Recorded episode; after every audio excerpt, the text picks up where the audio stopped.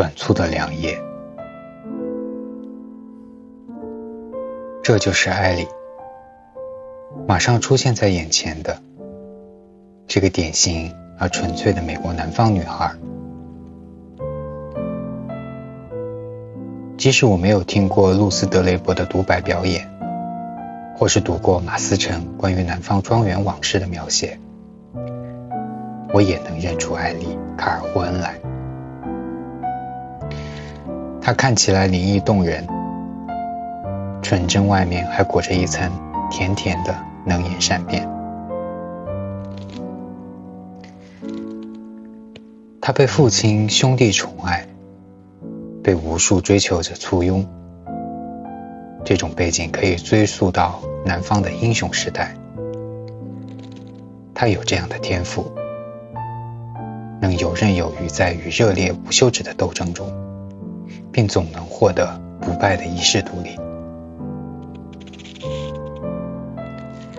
他声音里有号令奴隶们四处走动的自如的调子，也有使北方军官们心灰意冷的冷漠语气，还有柔和的、哄人的语调，在夜色中混杂着陌生的可爱，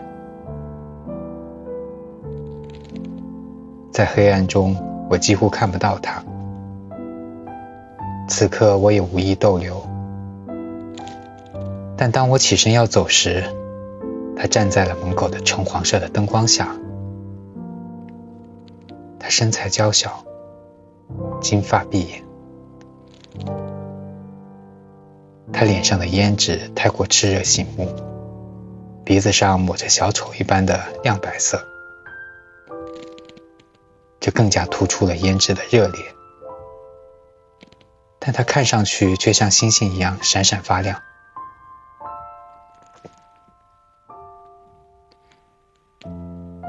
比尔走了以后，我会每晚都独自坐在这儿。也许你会带我去乡村俱乐部跳舞吧？这个可怜的预言让比尔笑了起来。等一下。艾莉喃喃地说：“你的衣领都歪了。”他靠近我，用手挺直了我的衣领别针，还抬头看了我一会儿，